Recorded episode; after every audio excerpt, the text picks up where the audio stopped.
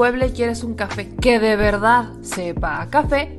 Ve a Georgian Café. Vas a encontrar postres, variedad de cafés y tés, pero sobre todo un precio justo y sabor inigualable. Por la pandemia, su servicio es solo para llevar, pero de verdad no te lo puedes perder.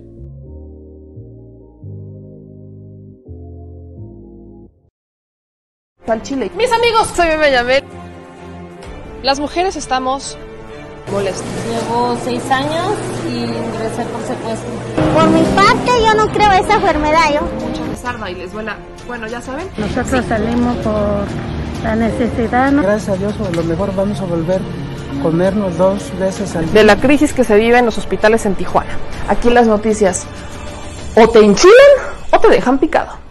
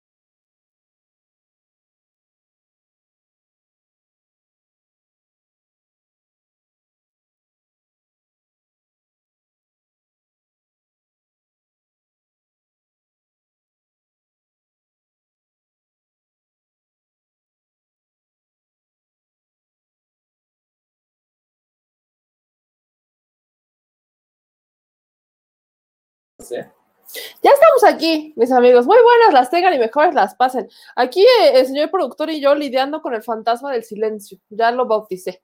El fantasma del silencio, ese que de vez en cada cuanto programa se nos aparece aquí para hacer de las suyas, ¿verdad?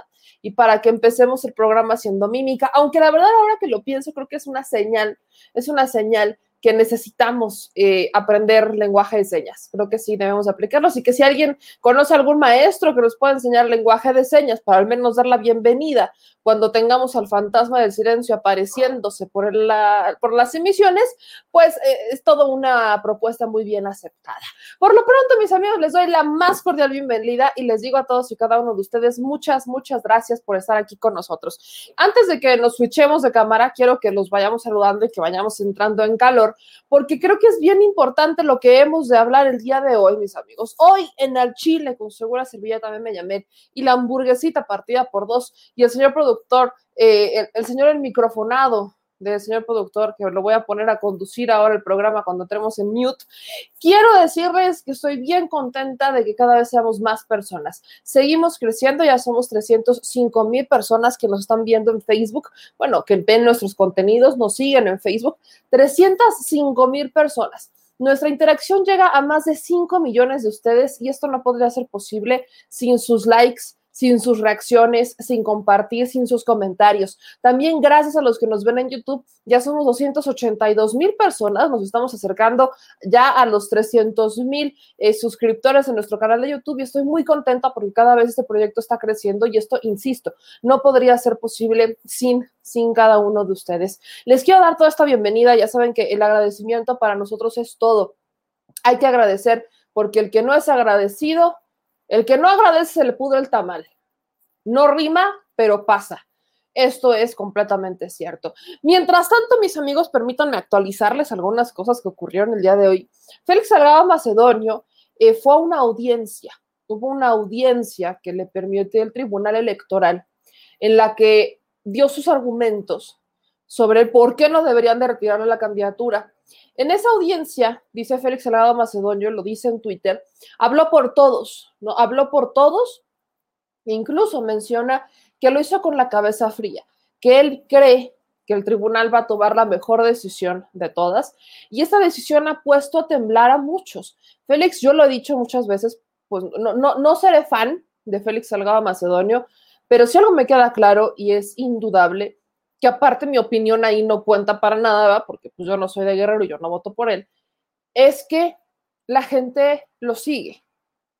La gente le tiene confianza. En el caso de Félix Salgado Macedonio, hemos visto el arrastre que tiene, no solamente a nivel guerrero, sino que también a nivel estatal le dio voz a una queja que ha sido constante y es en contra del Instituto Nacional Electoral. Félix Salgado Macedonio, con su estridencia y con su forma de ser, le dio eco a muchas personas que se sienten así molestas en contra de aquellos partidos políticos que han gobernado el estado de Guerrero.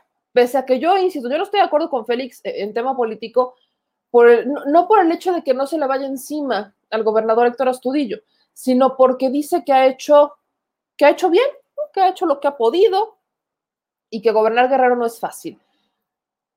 Yo no sé qué tan cierto sea eso, y menos cuando, cuando fuimos a Acapulco el año pasado, de hecho ya fue hace un año cuando fuimos a, Guerrero, eh, nos topamos con manifestaciones, nos topamos con grupos pagados de, por parte de Héctor Astudillo, eh, sindicatos, algo tipo los antorchistas, y vimos esa movilización que, se usaba eh, de, antemano, se usaba de antaño. Y yo no sé qué tan bien ha manejado las cosas Héctor Astudillo en Guerrero, pero bueno, la, opinión de Félix es otra. Y pese a eso también he dicho y concuerdo mucho con aquellos que respaldan a Félix Salgado Macedonio porque lo consideran la única opción que tiene el Estado de salir adelante. ¿no? Eso es lo, lo han manifestado muchas personas.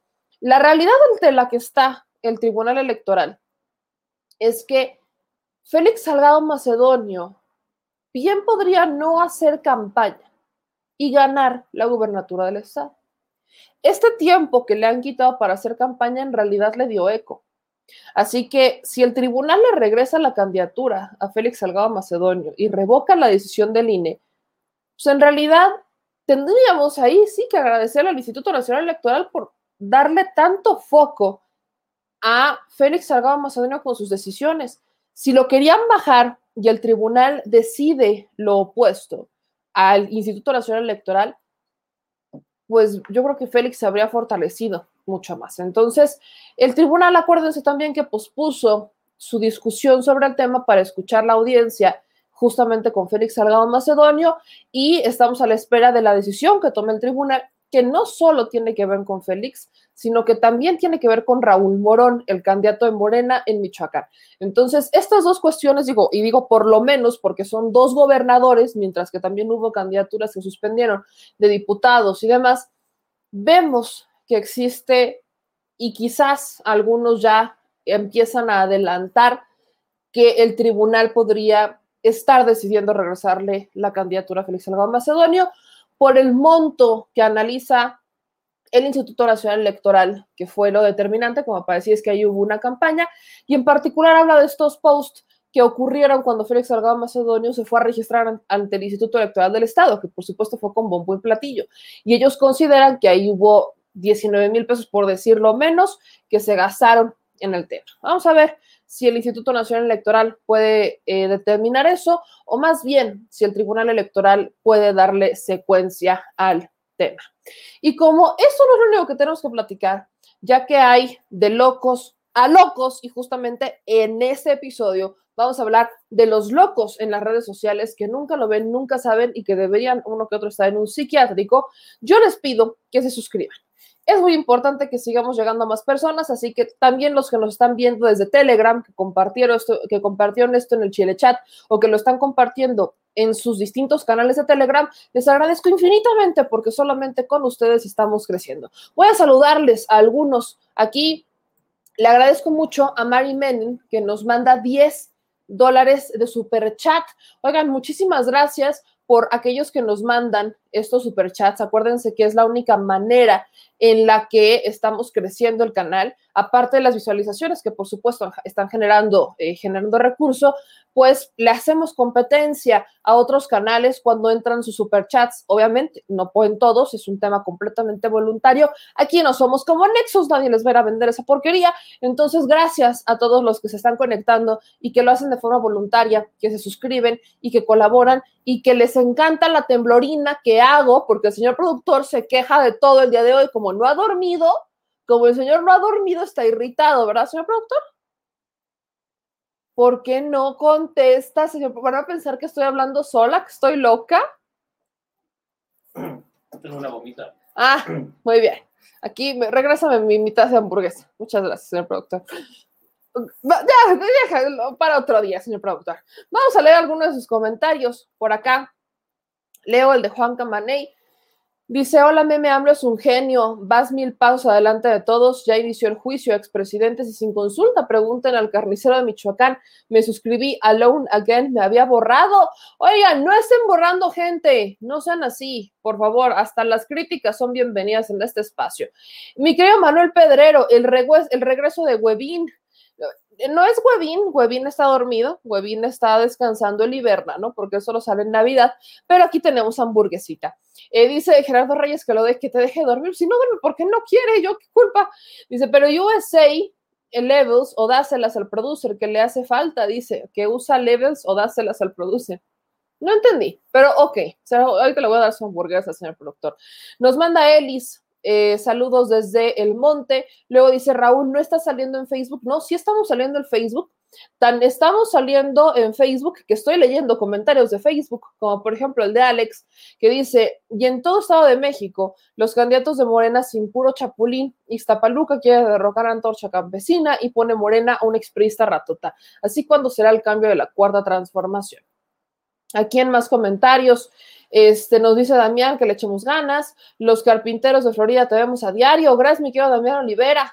También nos mandan aquí este, más mensajes. Eres la neta, dice Roxana Arana. Que se atrevan a arrestar a AMLO. Vamos a empezar con eso, vamos a entrarle con ese. Por ahí ya lo habíamos adelantado, de hecho.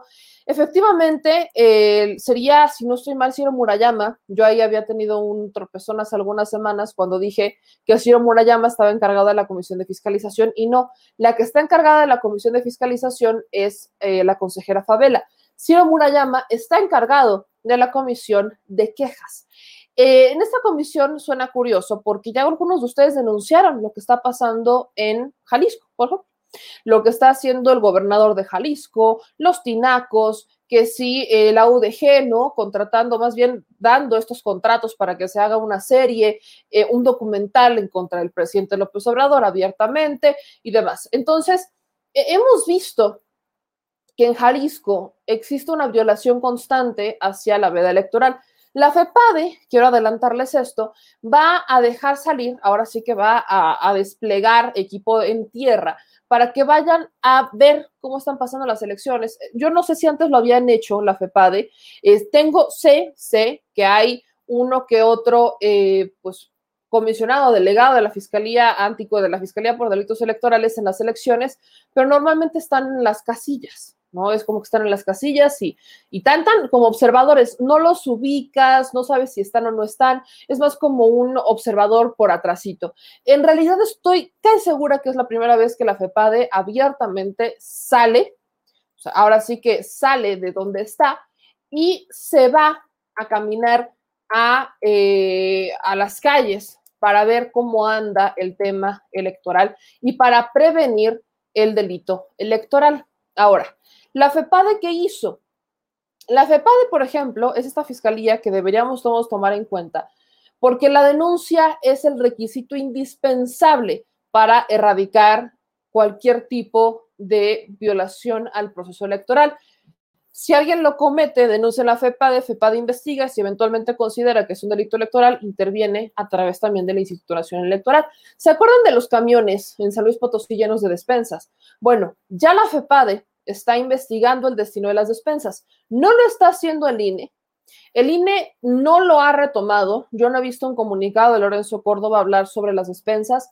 Yo no he visto un comunicado de Ciro Murayama eh, condenando eh, estas eh, violaciones al proceso electoral. No he visto un posicionamiento. Al contrario, lo que vemos en Ciro Murayama y en Lorenzo Córdoba, particularmente ellos dos, es tomar un protagonismo inmenso y por ejemplo, Ciro Murayama se va a ir, tanto que le gusta la UDG, va a repetir viaje a la UDG y ahora eh, estará hablando sobre populismo.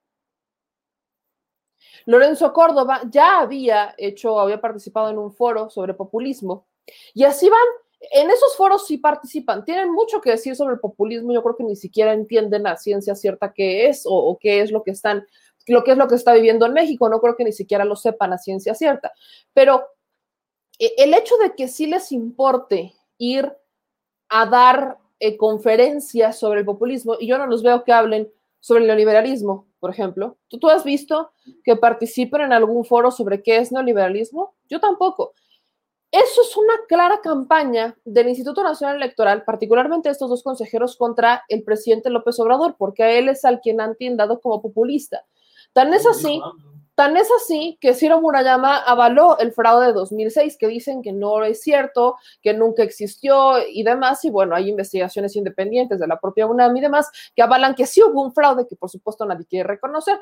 Pero el punto de la médula ósea de todo lo que está pasando con el INE es eso nosotros no criticaríamos al INE, y hay que decirlo con toda claridad.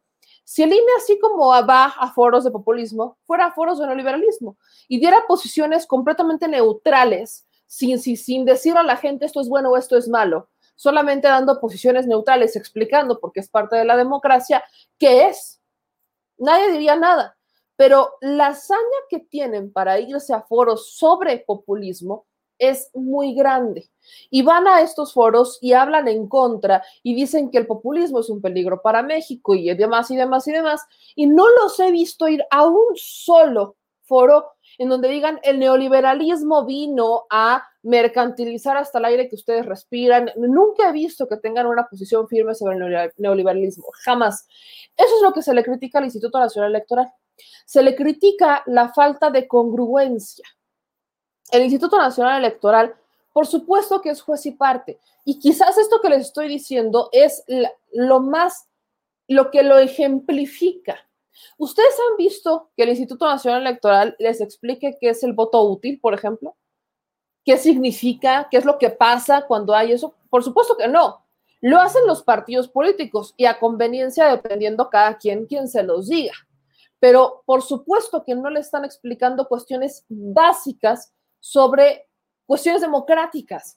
Y vemos que esta información se propaga de forma completamente desproporcionada en las redes sociales, a través de mensajes de WhatsApp o a través de los propios medios nacionales. Ese es justamente el tema. Yo no he visto que estos que, estos personajes hablen, por ejemplo, de un Enrique Alfaro o que digan, no, es que Enrique Alfaro es un gobernador, no debería de dar entrevistas, se debería de suspender la entrega de tinacos, no puede estar haciendo estos videos y subiéndolos a redes sociales porque es parte de la verdad electoral, la está violando. No he visto que tengan ese consentimiento enérgico y aunque ellos justifiquen, ahora sí, que no hay denuncia y que por eso no pueden hablar del tema, hay denuncias ya han denunciado algunos de ustedes, ya me mandaron uno que otro el folio de denuncia de que ya participaron, de que ya se quejaron. Y parece que nuestra única instancia es ir a la FEPADE.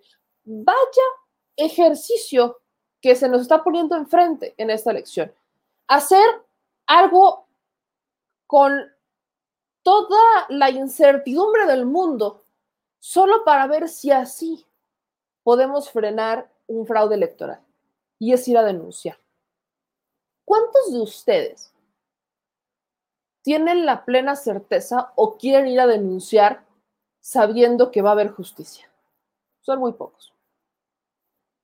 La denuncia en México no se fomenta, no se promueve, no, se habla de denunciar.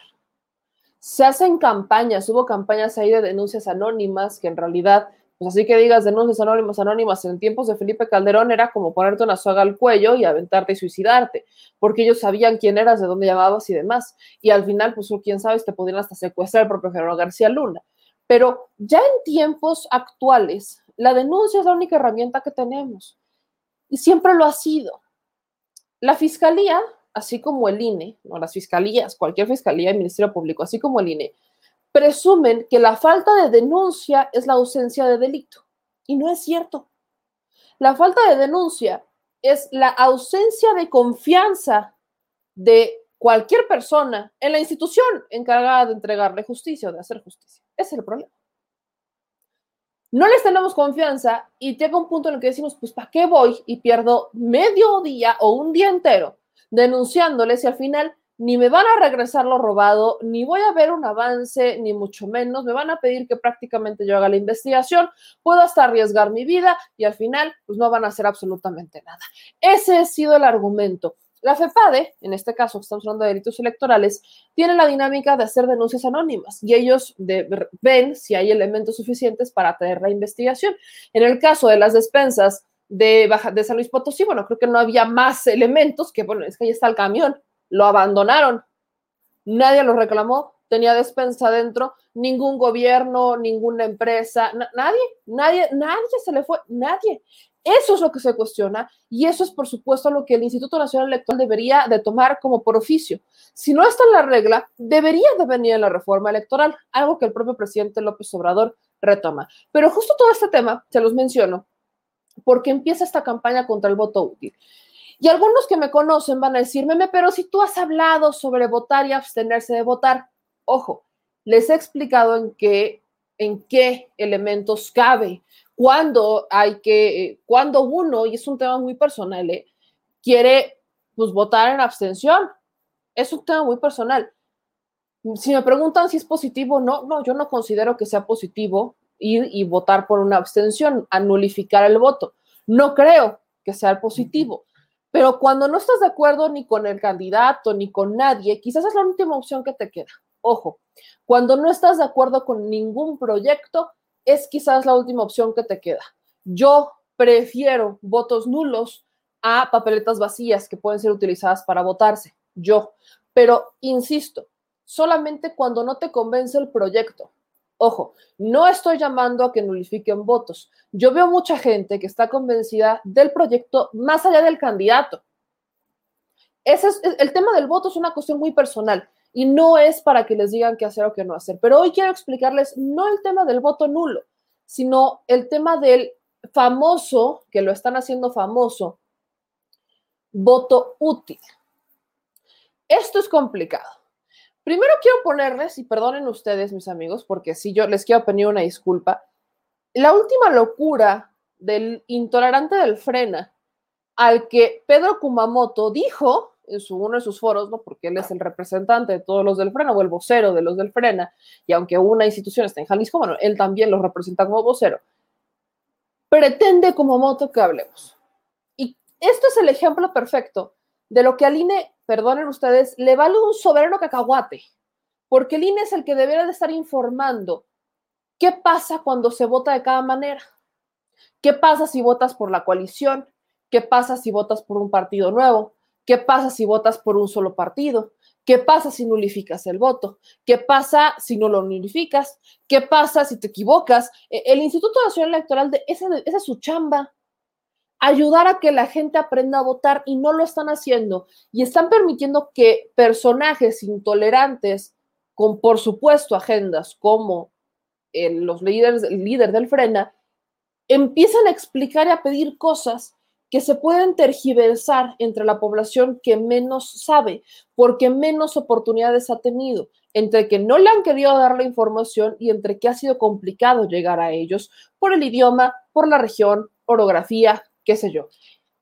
Perdonen ustedes, yo lo sé, este hombre está cada vez más loco que nunca, eres uno de los que dijimos que íbamos a hablar el día de hoy, que debería ya de estar enteramente en un manicomio, pero bueno, como nosotros sí somos tolerantes, hay que ponerles el ejemplo, cosa que ellos evidentemente no van a hacer. Con su disculpa, escuchen cómo el líder del Frena tergiversa la información sobre los votos, lo intenta explicar y hace un llamado abiertamente al voto en contra de Morena.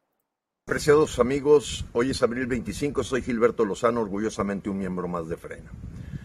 Y muchísimos mexicanos nos han preguntado a Frena qué opinamos de esta plataforma llamada Voto Útil. Empezaré diciéndote lo siguiente, no sabemos quién es el autor.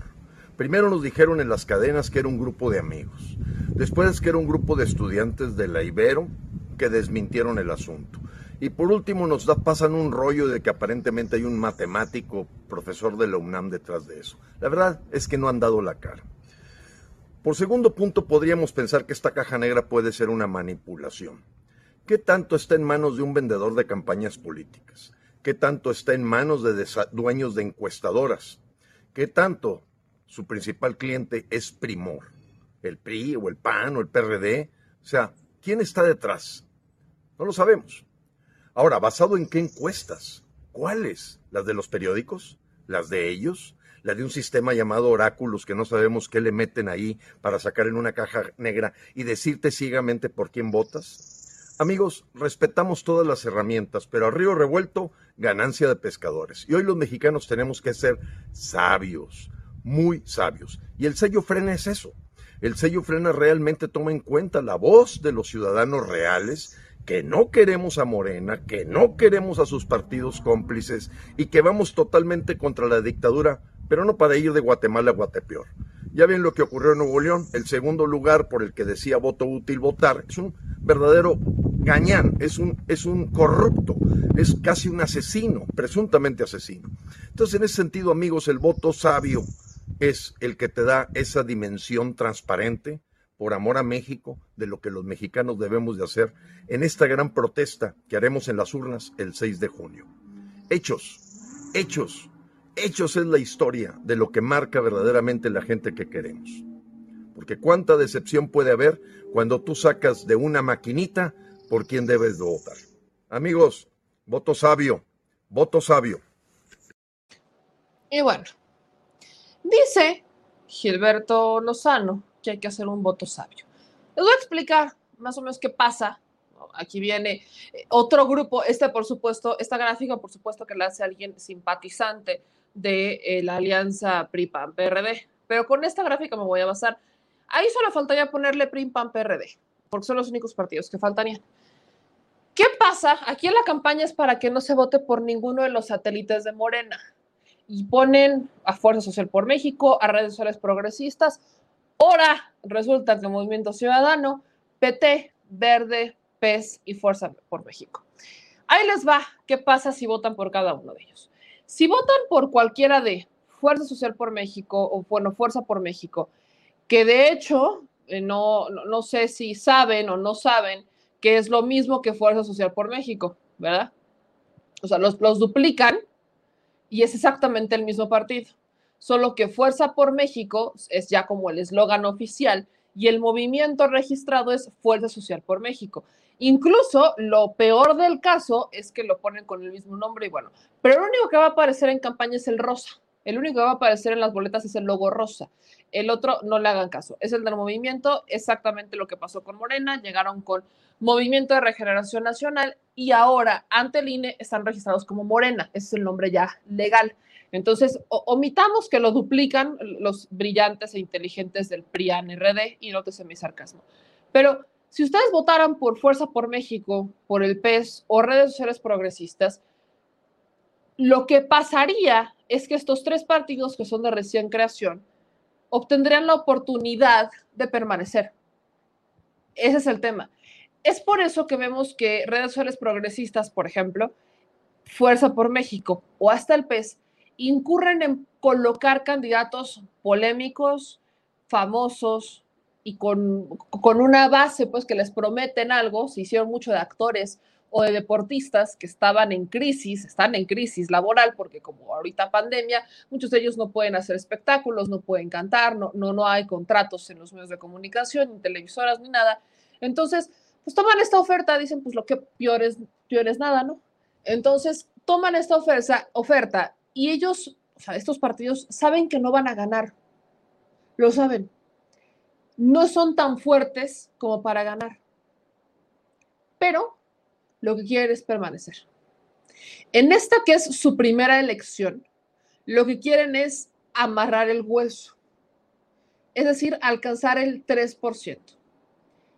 Nada más, no les interesa mucho ganar a los dirigentes. Les venden otra cosa a los candidatos pero a los dirigentes no les interesa otra cosa más que permanecer. Así que si ustedes votan por cualquiera de estos partidos de recién creación o por cualquier candidato de estos partidos de recién creación, lo que va a pasar es que van a votar porque se queden, porque reciban un presupuesto, prerrogativas, porque puedan participar en elecciones siguientes y porque tengan diputados plurinominales. Así de sencillo, nada más. Estos tres partidos se han dicho cercanos a Morena ¿Por qué? Meramente por estrategia política. Porque yo no sé ahora desde cuándo el Baester es cercana al presidente López Obrador. Y no hay como para que redes sociales progresistas diga que no es el partido del Baester Gordillo. Porque Fernando González, esposo de una hija de el Bester Gordillo es el que dirige esto. Una hija del Bester Gordillo que es candidata plurinominal. Neta, no tiene nada que ver. El hijo de la susodicha también está en el partido político. Entonces, e, es como el partido familiar. Ustedes consideran, y digámoslo remotamente, que el Bester Gordillo es, comparte la ideología del presidente López Obrador. Yo no. Fuerza por México. Fuerza por México, efectivamente, el que da la cara es Pedro Aces Barba, que es de la CATEM, o sea, este es un otro partido político de sindicatos. Y en este partido político de sindicatos hay eh, un dirigente. Ese dirigente, eh, Gerardo Islas, alias el Tamagotchi, muy cercano ahora que está de moda la serie de Luis Miguel, es amiguísimo de el hermano de Luis Miguel, así de, de y mugre. Es amiguísimo de Alejandro, sí, de pedas, pijamadas y demás. Es amiguísimo del hijo, del hermano de Luis Miguel. Y Moreno Ballista. Se consideraba en Puebla que era el heredero natural del Moreno Ballismo. Antes de Fuerza por México, él era dirigente y diputado del partido Nueva Alianza, también ligado al Wester Gordillo. PES. El PES es de Hugo Flores. Dicen que es cercano a Andrés Manuel López Obrador. Cercano, cercano, cercano, no. En realidad, lo que hace Hugo es vengarse de Felipe Calderón, porque si él era cercano a alguien, era a Calderón. Hugo Flores, Hugo Eric Flores, era, es pastor, es pastor eh, evangélico, es pastor cristiano, si no estoy mal. No, es pastor evangélico. Y él le presenta a Felipe Calderón, a Rocío Orozco y a su marido. Así es como Rocío Orozco y el marido de Rocío Orozco se contactan con Felipe Calderón. Posteriormente, Felipe traiciona a Hueric porque si algo se ha mencionado de Felipe Calderón es que es un traidor hasta con los cuates traiciona a Ugueric, no le cumple lo prometido y demás, y entonces Ugueric, bastante ardido, se hace para atrás, lo deja solo, y cuando llega, cuando garantiza prácticamente Andrés Manuel López Obrador la candidatura y que se veía que iba a ganar, pues entonces entran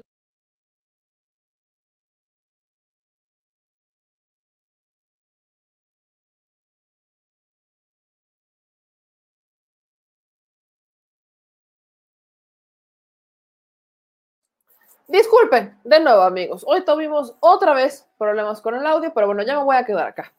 El asunto es que Hugo Flores busca vengarse de Felipe Calderón, aliándose con el enemigo de Felipe Calderón, que en este caso, pues, es el presidente Andrés Manuel López Obrador. No está con Andrés Manuel porque le caiga bien, no está con Andrés Manuel porque sean cuates, no está porque comulguen con la ideología del partido, ni mucho menos. Tan es así que la campaña actualmente del PES es una campaña por todo lo opuesto a lo que lucha Morena. Totalmente, o sea, la campaña del PES parece una campaña del Partido Acción Nacional. Muy conservadora, extremadamente conservadora. Si han llegado a meter uno que otro candidato eh, con una ideología eh, de género distinta o pro aborto y demás, han sido prácticamente porque los obligaron porque hubo personajes que pudieron haber metido y que lamentablemente no hicieron porque o eran gays o eh, comulgaban con el aborto y demás. Entonces, estas cuestiones son muy peculiares porque el PES, si es cercano a alguien, es al Partido Acción Nacional, no al presidente López Obrador. Todos estos partidos satélites se venden como cercanos al presidente López Obrador porque es lo único que les queda para asegurar que van a permanecer nada más. Lo único que les queda a ellos es asegurar que van a permanecer y pues dicen que son, cercanos al presidente López Obrador, se dicen eh, que son eh, cercanos a la ideología de Morena, cosa que ya sabemos que es exactamente opuesta. ¿Qué pasa? Insisto, voy a cerrar esta parte de los partidos de recién creación. Si alguien vota por alguno de ellos, solamente van a votar porque permanezcan. Así que si ustedes son de la idea de no querer más partidos políticos, no van a votar por ellos. Esa es la lógica. ¿Qué pasa si votan por el verde? Verde, al ir, el verde al ir en coalición con Morena, por supuesto que va a ayudar a la coalición, pero también están votando por la permanencia del Partido Verde. ¿Qué es lo que pasa acá? Cuando tenemos en una boleta la coalición, ya antes, antes, antes en el 2015, todavía las elecciones previas, o sea, 2014, 2015, las elecciones previas al 2016, venía la papeleta con la coalición y se daban acuerdos de coalición. Esos acuerdos de coalición, pues los partidos negociaban entre ellos cuántos votos les iban a corresponder de los votos totales. O sea, como iban todos en bloque y se votaba por la coalición, entonces, pues si obtenían eh, 30 votos, el partido decía, bueno, la coalición le van a tocar de los votos totales el 7%. Y pongo el 7% porque, por ejemplo, así fue la coalición que tuvo el PRI Verde en Puebla en las elecciones del 2015. De hecho, el acuerdo de coalición, no es cierto, previas al 2015, las elecciones previas al 2015, eh, se, justamente era el acuerdo. Los votos totales, el 7% de los votos totales eran para el Partido Verde. Entonces, eso molestaba a los partidos grandes porque en realidad no había, no había manera en ese momento de decir cuántos votos, cuántos votos había aportado el partido para la coalición. Solamente era, pues estos te corresponden. Y durante muchos años mantuvimos a muchos partidos por ese esquema, porque pues llegaban acuerdos de coalición y con el 7% salvaban el registro. ¿Cómo lo podían perder? Pues al no cumplir con los militantes o los afiliados en un proceso ordinario. ¿Qué pasa? Vienen estos cambios y ahora en la boleta van a aparecer los nombres de cada partido y lo único que se repite son los nombres de los candidatos. Entonces, en los que son en coalición Morena, PT y Verde, va a aparecer en el de Morena, en el de PT y en el Verde van a aparecer exactamente los mismos nombres de candidatos. Si ustedes votan por el Verde, por el nombre que aparece en el Verde, efectivamente van a ayudar a que gane el candidato de la alianza, pero esos votos van a irse para la permanencia del partido y eventualmente aplica exactamente lo mismo que les acabo de explicar para los partidos de recién creación salvar el registro. Si votan por el PT, exactamente lo mismo. Si votan por Morena, exactamente lo mismo. El punto aquí importante es, el número de votos que obtenga el partido político es el número de dinero que se le va a dar. Es proporcional. El Instituto Nacional Electoral, en vez de cambiar la fórmula, sigue aplicando la fórmula rancia, de decir, los votos del partido los vamos a tomar en cuenta con el total de ciudadanos que pueden votar, hacemos una fórmula y entonces obviamente el que obtenga más votos va a obtener más dinero, el que obtenga menos votos va a obtener menos dinero. Su voto es dinero y eso sí quiero que lo entendamos con toda claridad. Su voto es dinero. ¿Quieren quitarle dinero a los partidos políticos? No voten por ellos. ¿Quieren que un partido obtenga un poder y obtenga parte de la mayoría en el Congreso, obtenga el recurso? Pues dénselo a ellos no hay medias tintas. Mientras no se haga una reforma electoral, no vamos a tener una distribución justa o como nos gustaría sobre el dinero que se les da a los partidos políticos. Entonces, ¿qué es lo que tendremos que hacer? Piensen que su voto es dinero porque es literalmente lo que es. Y son millones de pesos. No son dos, no son tres, son millones de pesos. Su voto representa millones de pesos. Y así como ustedes votan, ese voto se convierte en dinero para ese partido político. ¿Quieren que el partido político desaparezca? No voten por él. ¿Quieren que el partido político obtenga menos dinero? No voten por él y voten por el al que le quieren dar más, más dinero. Eso es lo que sí hay que entender. No es nada más el candidato. En las elecciones se decide qué partidos permanecen y qué partidos se van. Eso es lo que hay que entender. ¿Cómo se garantiza que Morena obtenga una mayoría prácticamente absoluta votando por Morena? No por el verde, no por el PT, por Morena. Hoy veo que hay muchos que comulgan, o al menos he leído que hay muchos que comulgan más a veces con el PT que con Morena. Bueno, si le dan más votos al PT, lo van a fortalecer a tal grado que, por supuesto, esté representando a más personas, obtenga más dinero, no pierda el registro, tenga mucha más representatividad y se genera ahí un contrapeso quizás con el PRI, con el PAN, por mencionarles algunos. A estas alturas, yo lo digo con toda claridad, yo considero que los únicos partidos que deberán de existir es Morena, PT, PAN y PRI. Nada más. Ni PRD, ni Movimiento Ciudadano, ni el Verde, ni ninguno de los de recién creación, a mi percepción, no cumplen pero la gente se deja engañar y cree que votando por el del verde, que es el mismo candidato que el de Morena, ya votó por Morena. No, no es así. Y este es el caso, y les pongo el ejemplo de Morena. Voten por el partido que ustedes quieran, pero entiendan que su voto es dinero y son millones de pesos que representa la permanencia del partido, la representatividad y todo. Dice Gabriel Rico, mejor di, vota por Morena y deja de tantas pendejadas. Mira, Gabriel, ese es el problema con las personas como tú, que como no quieren que se le explique a la gente, pues, pues simplemente se conforman con lo poquito que hay y ya, así de sencillo. Yo no, yo no estoy de acuerdo con eso, yo estoy de acuerdo en que ustedes voten de forma informada, que sepan qué representa su voto y que no sean tan valemadristas y conformistas. Es el problema de este país, que tenemos esta ideología del cangrejo, como aparentemente la tiene Gabriel Rico, de hagan solamente lo que les dicen y punto, y no de generarse un criterio propio y de no votar plenamente convencidos. Y yo no estoy de acuerdo con eso. Ustedes voten por quien quieran, pero sepan que su voto representa algo mucho más que la permanencia de un partido político a través de un representante. Significa millones de pesos. Y si ustedes son de los que se quejan porque se les da mucho dinero a los partidos políticos, si ustedes son de los que se quejan que por qué tenemos tantos partidos políticos, no voten por esos partidos políticos. Es así de simple. No es nada más voten por uno y ya. No, esa, esa mentalidad de hacer las cosas fáciles no está padre. Tiene que ser una mentalidad de explicarles por qué. Cuando les dicen el voto nulo, el voto nulo, mis amigos, le pega al dinero. Y es por eso que me hice toda esta explicación que espero que haya quedado claro. El voto nulo le pega al dinero. Cuando alguien vota nulo, por supuesto que no vota por ningún representante, pero eso es lo de menos. Cuando alguien vota nulo, está votando para quitarle, o sea, su dinero se lo guarda. Si ese voto, y lo entendemos como dinero, pues no le estaría entregando dinero a ningún partido político. Eso es lo que pasa. Tan, tan el voto nulo fortalece al partido en el poder. En este caso, fortalecería a Morena, los votos nulos.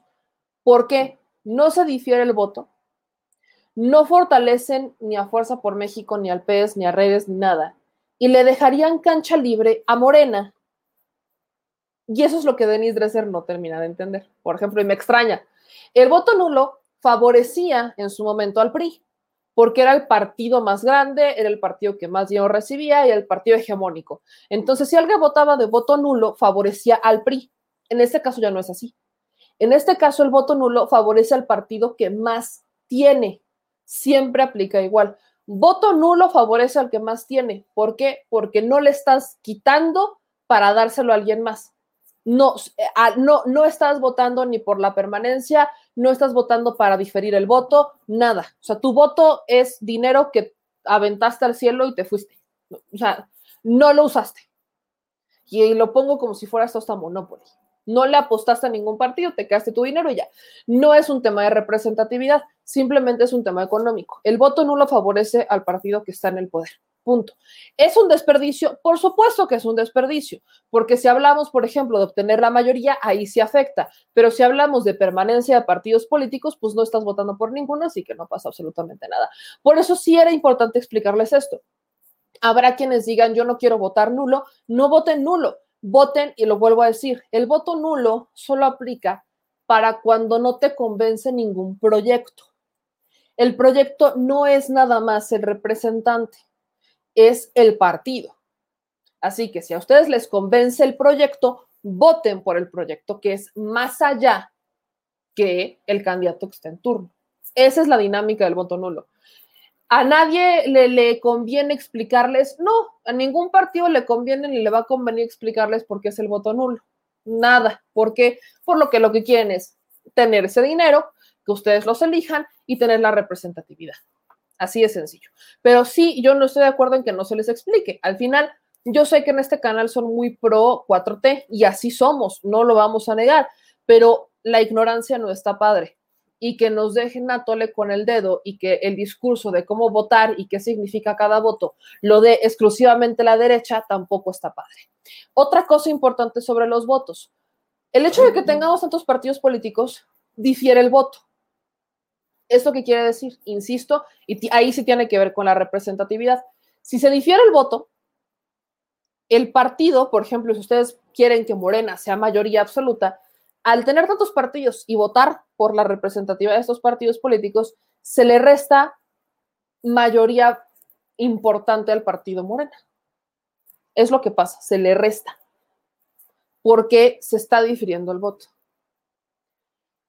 Y se está mandando a un lado, está mandando al otro lado, y eventualmente se estará dando oportunidad a que estos partidos políticos tengan una representatividad, quitándole lugar a un, a un diputado o a un legislador que tenga que ver con el partido que ustedes quieren en el poder. Diferir el voto es una estrategia que aplica mucho, por ejemplo, la derecha, en la que lamentablemente lo que ellos hacen es jalar, jalar esos votos para restarle votos al más grande. O sea, el caso de redes sociales progresistas, PES y Fuerza por México. Así es esto. Fuerza por México, redes sociales progresistas y PES. Darles un voto a ellos es diferir el voto y que Morena reste poder de mayoría absoluta para que al final, pues ustedes vean candidatos representativos de los demás partidos y el partido no tenga esa representatividad. Dicen que hay que tener este que hay que tener más democracia. Y me encantaría decirles, pero al final veo que el PRI y el PAN son exactamente lo mismo, el PRD pues, igual es lo mismo, entonces estos tres bien podrían ser un partido político y dejarse de babosadas de andar haciéndose de tres. Fuerza por México y redes sociales progresistas, pues tienen más o menos la ideología, estuvieron conectados en algún tiempo, bien podrían ser también un partido político. El PES, vaya, el PES solito, ¿no? Pero es prácticamente como hasta este momento el partido de los evangélicos. Luego tenemos a Morena, PT y Morena podrían ser un partido político y tener a PT, o sea, el PT se convertiría en la ala dura de Morena, mientras que Morena pues estaría ahí como intentando abrir las puertas a todos. O sea, al final, corrientes políticas hay pero yo no estoy de acuerdo en que existan tantos partidos porque se difiere el voto y yo no veo que se, que, que se genere una verdadera democracia. No he visto una verdadera democracia en hace mucho tiempo y solamente vemos que la única agenda que llevan es la agenda de su dinero. Nada más, nada más. En este mismo sentido, vean las incongruencias, por ejemplo, de los candidatos de redes sociales progresistas. El caso de Alfredo Adame. La desesperación de este partido es una constante del Bester Gordillo. Esa estrategia de tener candidatos famositos como que generen ruido es del Bester Gordillo. Tan así que era, ella es así. Y hoy Alfredo Adame exhibió otra vez ese lado tan amable, tan amable, ¿verdad? Que sí. Que a esas alturas ya estamos a nada de ver a Carlos Trejo como candidato y la campaña se convertirá en un round entre Carlos Trejo y Alfredo Adame por el mismo distrito y estaríamos en cualquier programa de televisa o de espectáculos o de chismes, porque así que digan, uy, qué espectáculo, pues no, la neta da pena. Vean nomás a Alfredo Adame haciendo gala de lo que le enseñaron en su casa. Como saqué a Laura Bozo, tú también, sí. Entre pleitos y mentadas de... Excelente, Alfredo Adame. Así de tolerante, de paciente, bien educado. Imagínense nada más. ¿Quién quiere ser diputado o alcalde? Diputado, ¿no? Nada más imagínense las escenas entre él y Sergio Mayer en la Cámara de Diputados.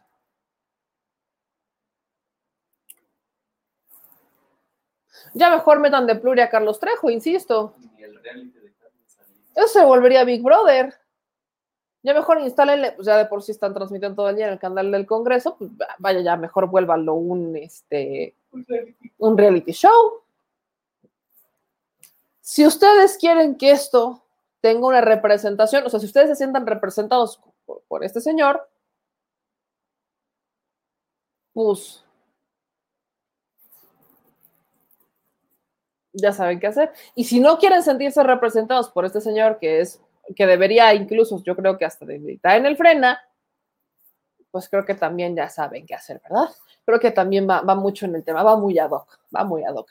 Eso, eso es para llamar la atención y obtener votos y ponerse famosito y que eventualmente alguien diga, ah, vamos, y voten por ellos y persistir y subsistir. Yo no estoy eh, de acuerdo con eso, yo creo que sí es, es importante en, en, esta dinámica, pero... De estar muy hambreado, ¿verdad? Yo creo que sí, está muy hambreado. Vamos aquí con sus comentarios. Dice, por lo menos Adame no miente, dice que se va a, a calabar la mitad de la lana. Después dijo que era por porque estaba vendiendo, ¿no? Eh, cubrebocas, lo salieron a desmentir. Dijeron, no mames, yo no, yo a mí no me metan en sus pedos, yo nada tengo que ver. Yo. Ese me dijo. No, sí, ya me- espérense, yo no me mezclo con este tipo de personas. Y después Alfredo Adame ya no dijo nada, ¿verdad? Ya no volvió a decir absolutamente nada, se quedó callado y pues Control de daños. sí, el silencio es el mejor control de daños, pero es que este hombre tiene que ser control de daños, que sale a la calle. Ya mejor que no salga, insisto. Ahora, otro comentario que no dicen. Y Susana, Susana Padilla, de Facebook. ¿Y por qué mejor solo dos, como en Estados Unidos, demócratas y republicanos? Yo también he apelado a eso. Al final solamente tenemos dos corrientes, neoliberales y progre. Entonces, pobre del, pobre de nosotros. Yo también votaría por eso. Eh, dicen aquí en sus demás comentarios, chale, ya me hicieron escupir el agua. Mi querido Hugo, disculpe usted, yo la tuve que escupir antes, estamos a mano. Neftali, en la Mauser, estas pseudo cuentas, hijas algorítmicas de la desesperación, están en cada momento más lurias. Creo que su verdadero chichifo es lo más, ¿no? Ese individuo que perdió la chaveta gracias a la asertividad de mi presidente. Eh, luego aquí dicen, déspota ese señor. No es verdad que en Estados Unidos solo haya dos partidos. Bueno, está la corriente demócrata y la corriente republicana, que han querido levantarse corrientes del lado republicano y del lado demócrata, como Pero más demócratas, tipo. Bernie Sanders, ¿no? Que Bernie no es así que, ah, mira qué demócrata. Bernie es una corriente dentro de la, a la demócrata que no quieren los demócratas que sea presidente, por ejemplo que los corrientes ahí. Ujú. Luego aquí dice Carlos, debemos apoyar al 100% a Morena en este sexenio para dar total apoyo a López Obrador. Valderas ahí dice, chingao. Y esto no acaba acá, esto no acaba acá, permítanme ustedes decirles que esto continúa. La Coparmex, que es el tema del día de hoy, dice Toto Rosas que a Adame le da miedo. No, a mí la me da mucha, mucha risa, no creo que deba ser diputado. Prepárense bien para lo que les voy a decir. Pareciera que esto de las series y documentales es lo de hoy. O bueno, lo, de desde el 2006. Esto de los montajes, voy a dejar así más claro, es ya una constante en este país. Y la neta es que da mucha pena. Pero ahí les va, yo no pensé que la Coparmex ya con Medina Mora, con José Medina Mora, se atreviera a hacer esto. Con Gustavo de Hoyos, bueno, pero aún así obtiene el aval de arriba, a menos que mañana salga el de la eh, José Medina Mora y diga nosotros no respaldamos eso. Pero esto es la, la Coparmex, la sede, ¿no? Digamos que la sucursal de la Ciudad de México. Pero uno esperaría que esto lo hiciera Gustavo de Hoyos Walter, lo esperas del Frena, no lo esperas de la nueva Coparmex, que se supone que está buscando generar consensos porque entendieron que es mejor trabajar con el gobierno federal que irse en contra. Y por eso sacan a Gustavo, digo, ya le tocaba el periodo, por periodo ya le tocaba, pero pues tiene mucho que ver el hecho de que entrara otra persona y que fuera mucho más fácil los diálogos entre el que entra con el gobierno federal que con el que salía. El asunto es que la Coparmex, muy al estilo La Rosa de Guadalupe, se va a aventar una serie televisiva para explicarle a los más de 50 millones de trabajadores mexicanos cuál es la importancia del papel que tiene la empresa y el trabajador en la creación de la riqueza para el bienestar de todos sobre su libre y razonada participación en las próximas elecciones. Elegantemente, la Coparmex está disfrazando esta serie bien loable, bien loable, ¿verdad? Para decirle a los 50, los más de 50 millones de trabajadores, por qué deberían de votar por un partido que avale el comillado libre mercado y la importancia de la empresa. Aquí nadie En la administración, nadie, nadie. Yo lo- he escuchado al presidente decirlo muchísimas veces, presente en la mañanera y en video. Nunca ha dicho que los empresarios son malos. Solamente ha mencionado a la misma lista de empresarios que se hicieron ricos con las administraciones pasadas, ordenándoles prácticamente qué hacer, y pues ha dicho que no es posible poner el interés de los privados por encima del interés de la población. Nada más. Tiene contratos con empresarios, eh, sus hijos son empresarios, no, no hay, no, hay empresarios que no entran en esa lista, no entran en ese costal, pero hay otros que sí, y casualmente, pues militan o se refugian en su sindicato de empresarios, que es la Coparmex. Este sindicato de empresarios eh, busca decirle a la gente, a llegar como lo hacía muy al estilo Televisa, muy al estilo PRI, llegar a las casas de más de 50 millones de mexicanos para explicarles algo que no hacen en la vida diaria. Y aparte, le pusieron de nombre a la serie televisiva Ando Chambeando, para que, pa que pegue, para que se identifiquen, porque andamos chambeando. Ya mejor no le hubieran puesto persiguiendo a la chuleta, ¿verdad? Pues no. Tras el hueso. Tras el hueso. Ándale, me gusta esa. Persiguiendo el hueso, porque son más elegantes. Persiguiendo el hueso. Ese, bueno, si alguien de la Coparmex casualmente está viendo esto, piénsenlo. Siempre pueden cambiarle el nombre.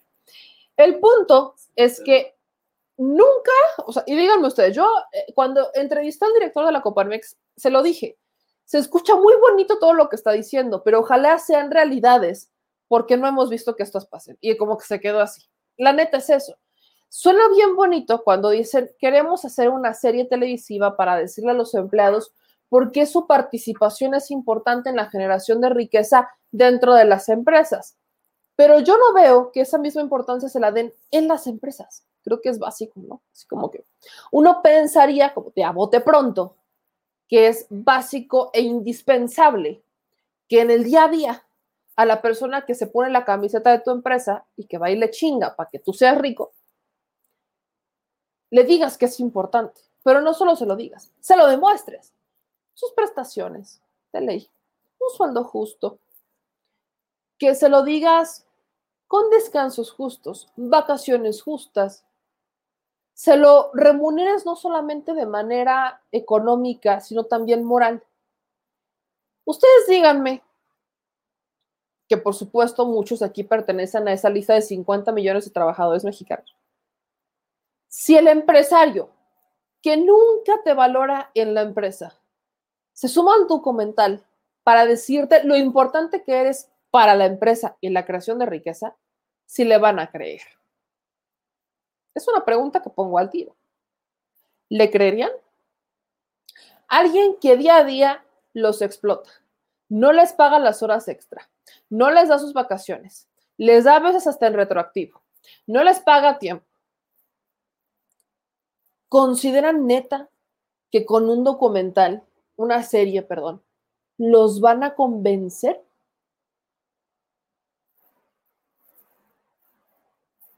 No lo creo. No lo creo. No, no le veo manera. No, no le veo manera humana. ¿eh? No le veo manera. Factureras, outsourcing.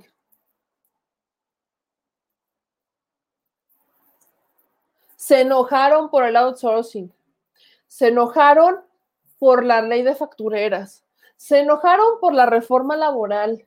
Se enojaron por todo lo que garantizaba o garantiza o busca garantizar, porque todavía no se da en algunos casos, que el empleado se sienta justo en su chamba, ¿no? Básicamente. Que trabaje tranquilo, seguro, con su caja de ahorro. Que los años que le chingue sepa que eventualmente se los va a retribuir su empresa. Nada. Esta serie televisiva la van a presentar el día de mañana. A la presentación va a estar Rubén López Malo Lorenzana, presidente del Instituto de Política Laboral y responsable de la producción de la serie. Juan Huerta Pérez, secretario general del Comité de los Trabajadores de la CTM. ¡Ja! CTM, co- ¿consideran ustedes que la CTM es la más propia y apta para hablar con todo el respeto que me merecen, ¿no? Porque tengo favor del PRI. a favor del PRI. Claro, por supuesto. Tengo un co- conocido, una- la neta es un buen, es un muy buen tipo, que es el sec- es secretario juvenil de la CTM. Me cae muy bien. Eventualmente, o sea, efectivamente e indudablemente no conectamos ideológicamente, pero me cae muy bien. Tiene muy buenas intenciones, pero está muy joven y nunca lo han dejado pasar porque tiene esas buenas intenciones. Pero es militante del PRI. Es militante del PRI. Yo no me compro las veces que ha ido Carlos Aceves del Olmo a la mañanera a hablar muy bien de lo que está haciendo el presidente López Obrador. No me la compro ni por dos minutos. Son los principales movilizadores en el día de del PRI con los camiones y los taxis. Aunque bueno, en las últimas elecciones ya no, ya eran del PAN. No sé si ya se fueron a Morena, que no me extrañaría. Pero honestamente, se les hace congruente que en este momento un líder sindical se pueda aventar el tiro de decir y de que ustedes le crean cuando hable de la importancia del trabajador en la creación de la riqueza desde la empresa, neta. No manches, congruencia, compadres, no lo hacen todo el año. No lo hacen desde hace, no lo hacen ni desde que los contrataron, ellos tienen 20 años a los hombres y a las mujeres cobrando el mismo sueldo, con las mismas prestaciones mínimas, sin darles pensiones justas ni jubilaciones justas, nada.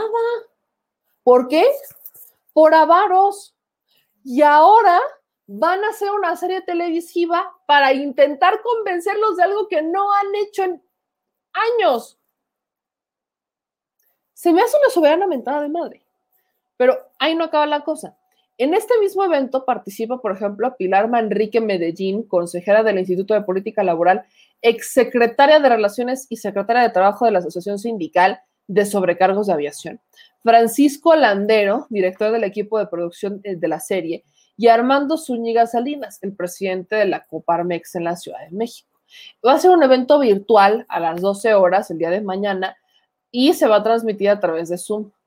Ahí, obviamente, esta fue una invitación que nos llegó a medios de comunicación y demás. Aquí voy a volver, voy a ponerles otra vez esta imagen que nos hacen llegar de la invitación. Ahí está. Así le pusieron, ando chambeando, de Mier y Terán Asociados. Invitación a medios. El Instituto de Política Laboral de la CTM y la Coparmex presentarán a los medios de comunicación la serie televisiva Ando Chambeando, con el propósito de que los más de 50 millones de trabajadores mexicanos puedan reflexionar sobre el papel que tiene la empresa y el trabajador y sobre su libre y razonada participación en las elecciones. Obviamente hablan del trabajador y la creación de riqueza en el bienestar de todos. Yo lo vuelvo a preguntar honestamente. ¿Son institución para hablar de esto? ¿Neta? Son, ¿Consideran que son institución, pues? Acá nos dice, pura hipocresía la Coparmex. Desde Fox se perdieron muchas prestaciones laborales y aumentaron los medios de defensa de patrones. Aquí dice Filagorio, ya le contesté a la Coparmex en Twitter y se quedaron callados porque tienen cola que les pisen. No creo que te conteste, no le contesta ni a su mamá, yo creo. Este, el pirata falso sale también, dice Oscar Montes, ok. Dice aquí, por ejemplo, lo que siempre he dicho a los perfiles jóvenes con buenas ideas, no los dejarán subir, no conviene a los intereses de partidos y empresarios, lo tengo visto. Acá en otros comentarios, dice Juan Hernández, ya no les hagas publicidad. No, no es publicidad, ¿por qué todo lo que hablamos que sea opuesto? O sea, ustedes de a veces como que creen que aquí solamente vamos a hablar de Morena, ya chinga su madre el mundo. No, tenemos que hablar todo lo que pasa afuera, porque le da un contexto a todo lo que ocurre a nivel nacional. Y es que esto vuelve a exhibir a la Coparmex como no se había exhibido antes. Coparmex y CTM, de una forma muy elegante, están metiendo mano en las elecciones. Sí, en las elecciones. Hmm. ¿Qué estamos? ¿En el 2006? ¿Acaso? Parece. Parece que sí estamos en el 2006. Pareciera que sí. Entrando en más temas, mis amigos, eh, otra cosa que tenemos que mencionar, le quiero dar seguimiento a lo que mencionábamos en la mañana sobre el rediseño del espacio aéreo. El día de hoy hubo una conferencia de prensa. Eh, en esa conferencia de prensa este, hay, un, hay información importante sobre los avances a 30 días de la implementación de la fase 1 del rediseño del espacio aéreo. Es una nota que, yo insisto, parece que hay una consigna por parte de Darío Celis, particularmente articulista del financiero, para que todo lo que huela al nuevo aeropuerto y todo lo que le dé viabilidad al nuevo aeropuerto busquen destruirlo. En este caso, el rediseño era algo obligado, lo tenían que hacer sí o sí, con o sin Santa Lucía, se tenía que hacer. Se tenía que hacer desde el 2015, pero no hubo ni voluntad, ni recurso, ni interés, ni mucho menos. Entonces, al no existir ninguna de las variantes, el rediseño pues empieza a formarse en 2018, pese a que en 2015 hubo solamente un ajuste al rediseño del espacio aéreo. Y ese ajuste tiene que ver con quitar los aviones de los pinos, porque Enrique Peña no quería que pasaran los aviones por los pinos. Entonces, hacen un ajuste en las rutas para evitar que transiten aviones por los pinos y tan tan. Eh, eventualmente se empieza el proyecto desde 2018, en lo que hoy desemboca en un rediseño que permite observar a los aviones y seguirlos vía satelital algo que antes hacía vía de frecuencia. Y era importante porque, por ejemplo, vamos a suponer que Hamburguesita es una montaña, vienen los aviones, ¿no? Y necesitan llegar de punto A a punto B. Con el sistema que tenían, pues veían esto y decían, no, pues es que el avión no puede pasar, no puede pasar derecho, no hay manera, porque, pues, porque que está eso, no sé qué es, pues está eso. Entonces, como aquí chocaba la onda, se iba arriba por otro lado y daba toda la vuelta sota, choro maledor y llegaba al punto B. Hoy, ¿qué hace? Como es satelital, puede ver si pasa o no pasa, puede ver si tiene, si tiene capacidad de movimiento o si es algo que esté estorbando y que efectivamente no lo puede pasar.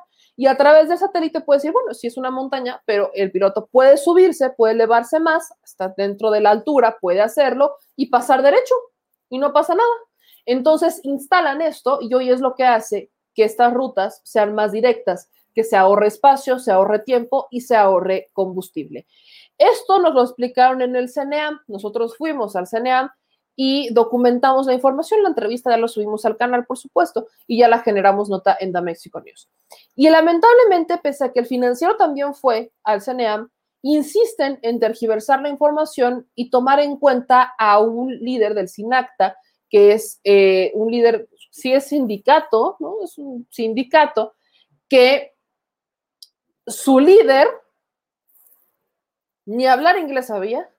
Su título se lo dieron el mismo año en que lo nombraron, le dan un puesto en el CNA de controlador, pues, y dijo que tenía una maestría que nosotros investigamos, maestría que nunca existió. Entonces, en los próximos días se va a ver lo que yo creo que va a ser el intento desesperado por restarle viabilidad a, un aeropuerto que ha funcionado desde hace muchos años, pero como aeropuerto militar. Ahora estará funcionando como aeropuerto comercial. En Estados Unidos, en Nueva York particularmente, hay muchos más aeropuertos mucho más cerca. Y no he visto un solo ingeniero, no he visto ni al MITRE decir que no sirve el aeropuerto de Nueva York, que es uno de los que también recibe muchísimos visitantes. Entonces, ¿dónde está la congruencia de estas asesorías, en dónde está la concurrencia de los personajes.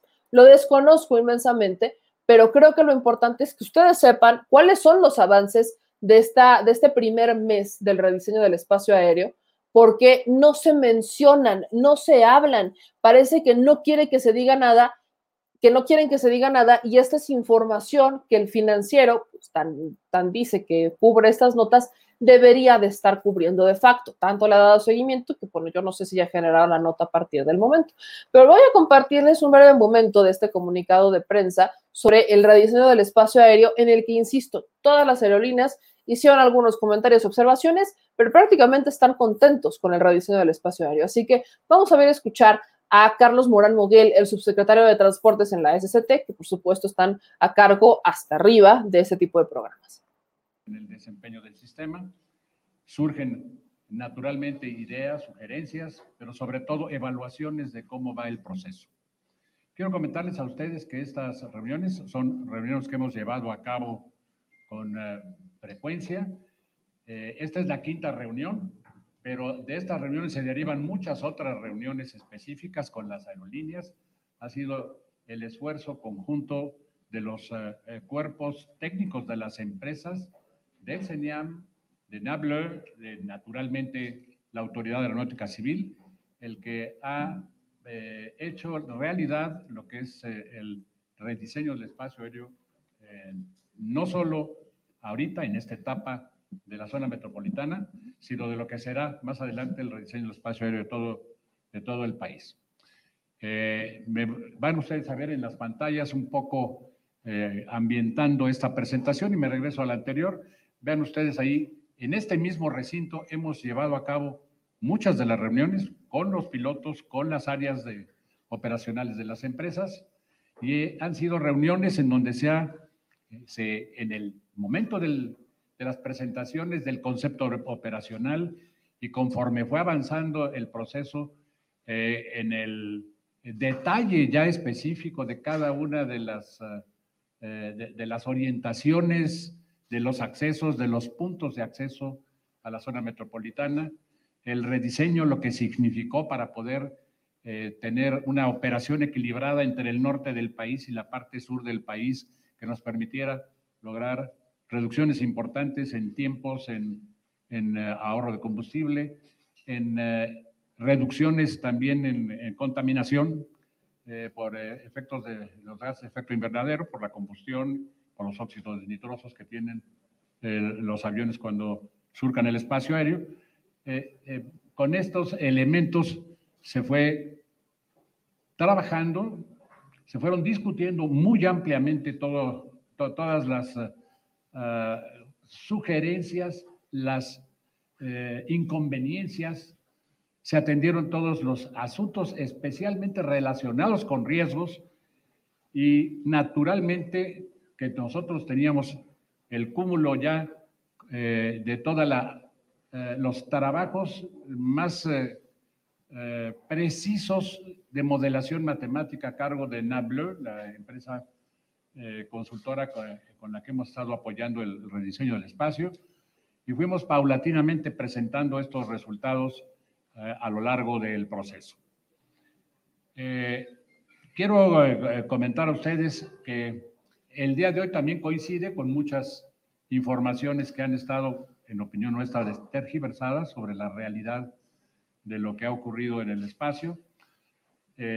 No, ha, no, hemos tenido ningún, ninguna contingencia, ningún evento de contingencia de, contingente de relevancia dentro del espacio aéreo en este tiempo, a pesar de que nacimos eh, o iniciamos las operaciones en Semana Santa, en el periodo de, de mayor carga, si bien reconozco que no es el mismo nivel este, de operaciones que tuvimos esta Semana Santa que hace dos años, pero sí fue un, eh, una eh, elevación importante en el número de operaciones. Así inició también el, el proyecto, así empezamos a, a, a, vivir día con día los resultados del proceso y tanto nuestros pilotos, los pilotos de las aerolíneas, como nuestros controladores, que habían sido previamente calificados con toda la oportunidad, pudieron realizar operaciones que no han tenido ahorita mácula alguna. Quiero también informarles que eh, se había dado a conocer a los medios que iniciaríamos las operaciones de este rediseño en diciembre. Las propias aerolíneas nos solicitaron más tiempo, que extendiéramos el tiempo para poder calificar mejor a sus, uh, a sus uh, pilotos, para que pudieran eh, revisar que todos fueran a simuladores, que tuvieran la certeza del de dominio, del conocimiento de, del tema, y a pesar de todo, en estos 30 días, pues naturalmente, como cualquier otro diseño que se presenta, pues hay familiarizaciones con la realidad que están viviendo. No es lo mismo vivir en el simulador la conducción de, un avión que hacerlo eh, en, en, vivo, a todo color, eh, dentro de la cabina y naturalmente que eh, a pesar también de que es mucho más sencillo operar a una, ahora para un piloto de acuerdo con las posiciones geográficas que ya pueden programar en la computadora, de cualquier manera es importante que vivan la experiencia. Nuestros controladores también habían sido ampliamente calificados, fueron no solo calificados para diciembre, sino recalificados para poder estar en las condiciones de preparación más adecuadas para el inicio del sistema. Y así fue como arrancamos las operaciones hace 30 días. Ahora, este avance que están dando es desmintiendo las notas particularmente del financiero, que después retomó MBS, el Universal, hasta Aristegui creo que retomó una que otra noticia. Y lo curioso aquí es que, insisto, la fuente principal del financiero es un líder charro de, que, tuvo su trabajo gracias a su cercanía con Kobe y que eventualmente esto le dio cercanía con Ruiz Esparza y que le dan los nombramientos sin tener las acreditaciones, sin tener los documentos, sin acreditar absolutamente nada. Eso es lo que se critica. No, no estamos criticando eh, que estén tomando información y quizás sea cierta o falsa. Estamos retomando que su fuente es alguien que está, incluso se amparó para que no ganaran menos que el presidente López Obrador.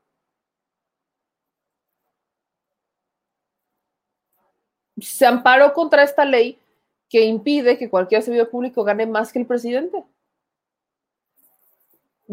Como por, ahí lo que ustedes están viendo en pantalla, ¿no? Es, es, es, parte de este rediseño que entra en operaciones. Como pueden ver, es, son gráficas mucho más ordenadas, ahí explican, ¿no? Eh, la primera fase, son tres fases, ya está en, pues, ya, ya pusieron en marcha la segunda y la segunda se estaría habilitando ya con el aeropuerto Felipe Ángeles, al que no quieren que se le dé viabilidad. Lo vuelvo a preguntar como lo pregunté en la mañana. ¿Qué intereses esconde el financiero, o particularmente Darío Celis, para aventar piedras sabiendo que podría perder? Sinceramente no lo entiendo. Pero bueno, esa es la información que tenemos directamente de, del CENEAM. Ahora ya para cerrar, mis amigos, eh, los ánimos se calentaron bastante, permítanme ustedes decirlo, se calentaron bastante los ánimos entre la Guardia Nacional y la Sedena. Quiero compartirles este video que ya se hizo viral, en donde pues ya hubo ánimos, estaban entrenando y terminaron a madrazos. Ese es el entrenamiento entre la Guardia Nacional y tropas de la Sedena. Échense nomás este round y hagan sus apuestas. No, no me gustaría sonar así, pero hagan las apuestas.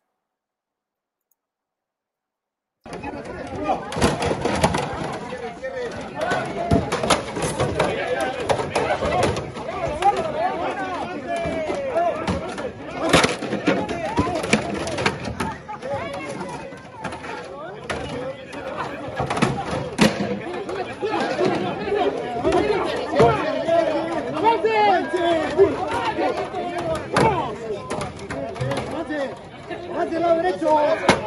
Eh.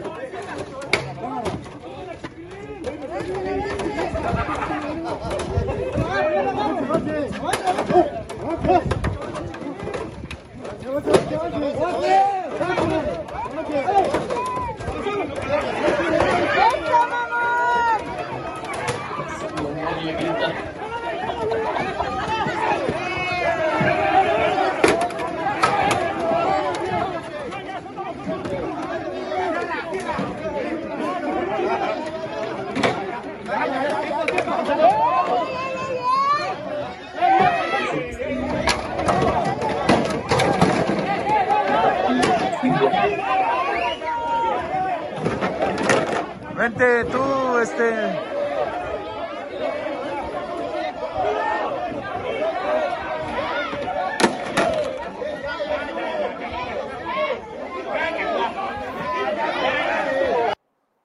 Chale, dice Jennifer. Estaban mejor los del santo con Blue Demon. No sé si se calentaron los ánimos, ¿eh? Como que sí. Es que sí. Digo, es entrenamiento. pero- Dice Gerardo, es adiestramiento, no pasa nada. Digo, me queda perfectamente claro que se están, que están, está en el entrenamiento. Nada más que Inge Suma, agarra el casco, aviéntale la silla. No, sí, aquí se, les hubieran puesto mínimo la canción. Santo con Cavernario, Blue Demon y el No, que bueno, el Blue Demon creo que es hasta candidato, por cierto. El Blue Demon tenemos que, que, posponerle los shows eh, últimamente, ¿no? Porque pues está ocupado haciendo campaña. Sí. Así que, Blue Demon Jr., por supuesto. Dice Alberto, faltó el danzón Juárez de fondo.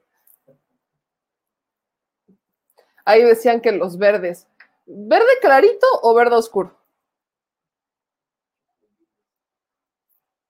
Preguntas también que uno te... No, ma, ahora sí los pusieron a jalar. Ojalá así entraran a la policía estatal y municipal. Ojalá, ojalá mínimo tuvieran ese entrenamiento. Digo, desconozco, pero yo no, no, no.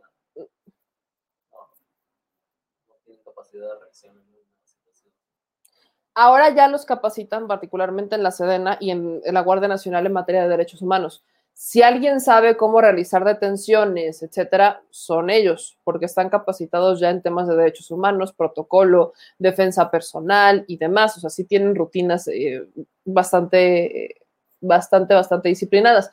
Mientras que en la policía municipal y estatal, yo creo que nada más les hacen el examen de conducción, porque parece que para lo que los quieren es para que estén patrullando, como si esa fuera la labor del policía. Los policías deben de tener una buena condición física, deben de saber utilizar las armas, utilizar armas blancas, deben de saber defenderse, deben de saber reaccionar, dar este, primeros auxilios, eh, deben de saber muchas cosas porque no saben ante lo que se podrían enfrentar, deben saber actuar en cuanto a la adversidad, cómo detener en una manifestación, cómo no herir a las personas cuando las quieres detener y necesitas, de, necesitas hacer alguna maniobra. O sea, necesitan una capacitación que no se ve por ejemplo, hoy otra vez en Jalisco, pese a que este video parece que hay versiones distintas, en Jalisco volvemos a ver a los policías actuar de, de forma bastante eh, rudimentaria. Ahí, Si es real. es real, pero ¿por qué me quitas el video? Chale, señor productor, no le mueva. Espérese, ahí está. Ahí está el video de cómo, o sea, esto pasa en Jalisco, los voy a volver a poner. Esto pasa también ahí en Jalisco. Vean nada más. Vean nada más. Hasta los niños. Que si, o sea, hay una versión que, está diciendo que los niños podrían estar como eh, educados para crear revuelo, pero eso no exime, mientras averigamos si eso es cierto o es falso, la responsabilidad del policía es responder con protocolo. Y vean, vean nada más al principio, se le avienta. Vean, vean nada más, se le avienta.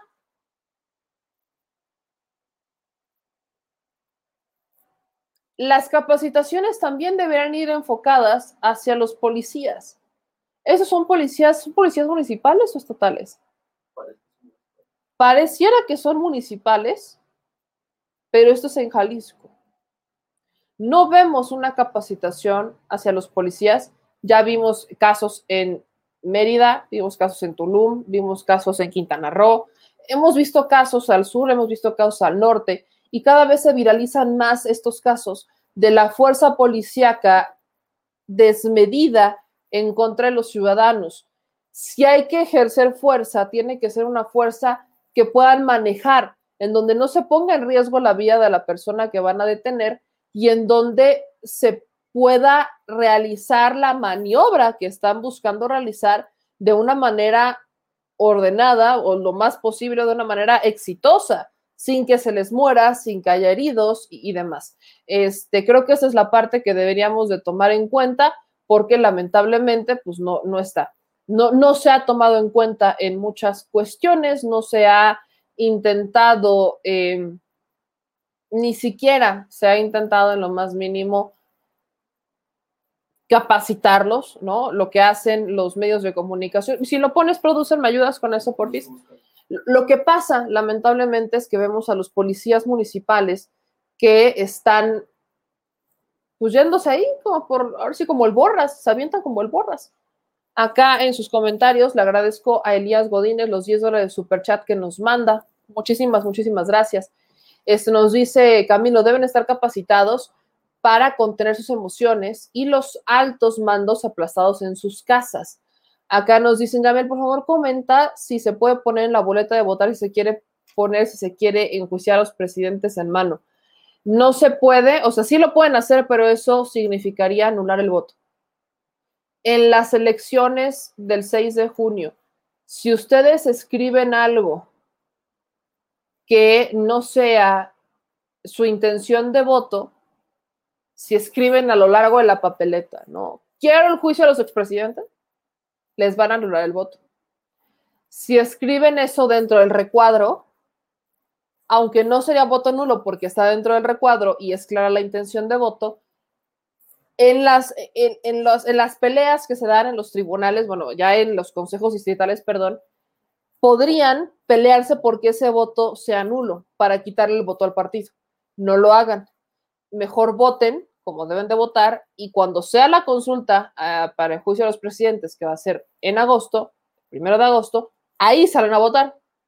Esa sería lo, ideal. No lo vayan a hacer. Si no quieren nulificar el voto, no lo hagan. Este, dicen por acá, meme, muy buenas noches. Tengo un tema muy relevante que me urge comentar contigo sobre Pemex. Hablé con Gunter hace como dos meses, le envié información y me dijo que te comunicaras conmigo y ya no lo puedo localizar. Este, gracias, mi querido Fernando Barrera. Este, hemos recibido información de Pemex últimamente. Permítanme actualizarme con lo que tengo de Pemex y con gusto los contacto. Mándenme un correo, por favor. Dicen aquí, quieren confundir a la gente, esos del INE. Si gana Movimiento Ciudadano en Campeche, correrá riesgo de que pase las mismas situaciones que en Jalisco. Este, dice aquí Isabel, ok, gracias, no sabía. Esa parte es importante. Si ustedes no demuestran su intención clara de voto, es muy, muy probable que se los vayan a nulificar, aunque su intención no, era, no, no fuera hacer voto nulo, podrían pelearse o por nulificarlo o lo anularían de a facto en la hora de la votación. Eso puede pasar, mejor no se arriesguen, voten claramente y listo. Este, acá tenemos, ahora, si tenemos el otro video, mis amigos, que es justamente de la misma situación de, de, Jalisco, bueno, así ocurre en Jalisco. Aquí parece, digo, parece que eh, este ciudadano que están viendo ahí agredió primero a una mujer y luego puso de escudo a sus hijos. Por eso les pongo las dos versiones. Parece, como lo estamos viendo, que este, el señor agrede a la mujer, ahí están viendo la imagen, agrede a la mujer o, le, o responde a la agresión de una mujer, porque hasta parece que la mujer está encima de él y él responde, no sé, pero pone de escudo a los hijos en un momento, ahí hasta lo jalan, lo, se, se jala, se quita, y los niños actúan como el papá, ¿no? O creo que su papá. Actúan como el papá, están mentando madres y demás. Digo, insisto, ahí parece que está, o sea, hay una mujer que está encima de él y él después se defiende, los niños hacen lo que hace el papá, y los policías eventualmente llegan al resguardo, se le van encima a este señor y los niños intentan defender al papá. Esa sería la otra versión, pero al final, entre que, ¿qué es lo que origina? Pues lo que nosotros vemos es una, ahora sí, ponme el otro video, producer, porfis. Lo que nosotros estamos viendo en este video es que la policía llega como cabra desbocada. Sin preguntar, sin nada, Inga su madre, vámonos. Ese actuar desmedido es lo que luego genera muertes. Aquí poquito les faltó para ponerle la rodilla encima. Poquito les faltó para ponerle la rodilla encima. Poquito faltó. No está bien utilizar a los niños ni ponerlos enfrente no está padre que la policía no tenga protocolos y no tenga la capacitación para saber manejar una situación así. No está padre y eso es la crítica. Independientemente de qué lo genera, la policía debe actuar imparcial. La policía debe tener un protocolo para no lastimar personas. Vean, la, vean nada más la estatura y el peso del policía contra la estatura y el peso del ciudadano al que se le va encima esa caída mal hecha, o sea, una caída, imagínense que hubiera habido una piedra atrás y le rompe la nuca y se muere. Esa caída pudo haber terminado trágicamente. Pudo haber terminado trágicamente por aventarse tan desmedidamente a detenerlo y pongan que los niños le pusieron en pie, ¿no? lo que ustedes quieran, pongan el escenario que quieran. Mientras la policía no tenga protocolos, nos arriesgamos a ese tipo de escenas, por ejemplo. Acá en sus comentarios, por supuesto, nos dicen, eh, Artemis, yo no lo veo de esa forma, se ve como el sujeto se va jalando y jala a la policía, velo porque él se jala. Eh, dicen, meme, no meme, en todos lados por bajarte del auto, si te detienes te pueden balear. Dice Montana, no se ve bien, eso es lo malo, que todavía no hay conducta y aparte son cobardes que no usen a menores, que sean ellos los que paguen por sus cargos. Dice Julio, pues creo que es más creíble esa primera versión, pero la actitud de los policías es lamentable. Se llama uso desmedido de la fuerza, aparte la falta de criterio, dice San Maggie. Este, la mujer, ¿por qué agrede al señor? Desconocemos el contexto de por qué inició el pleito. Eso es algo que se nos tendrá que informar. Lo que estamos, lo, lo que nosotros estamos analizando, particularmente en el video, es la actitud de los policías. El, cómo respondieron los policías. Eso es lo que estamos analizando. Esa es la crítica, que no existe una capacitación formal en o sea, que le dé a los policías la situación. Ahora, esto ocurre en, Plaza Fundadores, en el centro Tapatío, en un meeting de Pablo Lemus.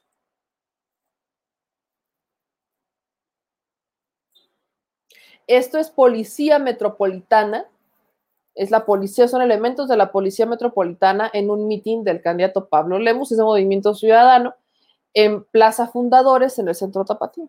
Y ahí estaban los policías. Este fue el actar de los policías en un mitin político.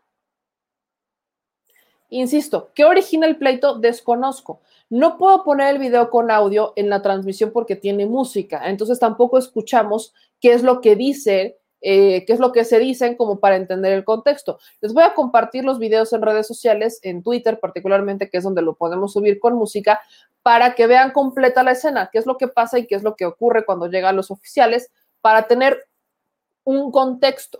Yo no creo que vayan las cosas por separada, yo lo único que estoy cuestionando es el actuar de los policías, que carece de todo tipo de protocolo, que esa, ese empujón o ese, la forma en la que se le avienta el policía si hubiera habido una escalera atrás de la persona demás, pudo haber sido trágica y hoy estaríamos hablando de otro fallecido en Jalisco por el uso desmedido de la fuerza por parte de las autoridades. Y ya que estamos hablando de fuerza, permítanme terminar con el tema de la Benito Juárez. ¿Se acuerdan que hemos documentado, como muchos otros medios, como en la alcaldía Benito Juárez, aquí en la Ciudad de México, que también está en disputa, la, la gente del Partido Acción Nacional ha estado siendo bastante violenta, ya no solo con los candidatos o con los mítines con los que se topan de Morena, sino que también con los periodistas que van a documentar la campaña en la zona. Y ya salió el, pues ahora sí que, el, el, organizador del mal, que es el candidato y actual alcalde, Taboada. Salió a decir que condena todo tipo de acto de violencia, pero lo organizó su propio coordinador de brigadas. Vean y escuchen que si de incongruencias hablamos, aquí hay una. En los últimos días se han registrado una serie de agresiones y montajes por parte de militantes radicales de Morena en contra de nuestras compañeras y compañeros que voluntariamente se han sumado a la campaña de Acción Nacional. Si lo que buscan es generar un clima de violencia o de temor, les decimos de una vez que van a fracasar. Aquí queremos bienestar. Queremos seguir siendo la mejor alcaldía de la Ciudad de México. Por encima de todo, lo que más valoramos es la tranquilidad que merecen las familias benitojuarenses. En Benito Juárez se gana con propuestas, con cercanía con los vecinos y no con agresiones, montajes y mentiras, provocaciones e insultos, y mucho menos con campañas de miedo generadas por personajes y grupos de choque disfrazados. Hacemos un llamado a todas y a todos los candidatos en la Ciudad de México para que se pronuncien en contra de la violencia en las campañas, en contra de las agresiones y las provocaciones de toda índole. Les pedimos que se sumen para cuidar esta elección histórica, que sobre todo debe de ganar la democracia. Es un llamado para cerrar filas en contra de los que polarizan y creen que con enfrentamiento ganarán votos. En Benito Juárez saldremos a votar con entusiasmo, con decisión y deseamos que así sea en toda la ciudad. Aquí, históricamente, desde hace más de 20 años, los procesos electorales son una fiesta democrática de participación. Aquí se gana con trabajo, con propuestas y con acciones claras en favor de los vecinos. Vota este 6 de junio. sal a votar. Vota en paz. Vota por Acción Nacional. Ah, chinga. O sea, y lo que grabó el reportero de pie de página, entonces, ¿qué fue? Y las agresiones que grabaron también las, los de Morena de parte del coordinador de brigadistas, entonces, ¿qué fue? Me encanta porque solo documentaron de una nota periodística una supuesta agresión, pero los policías son, pues están bajo las órdenes del candidato.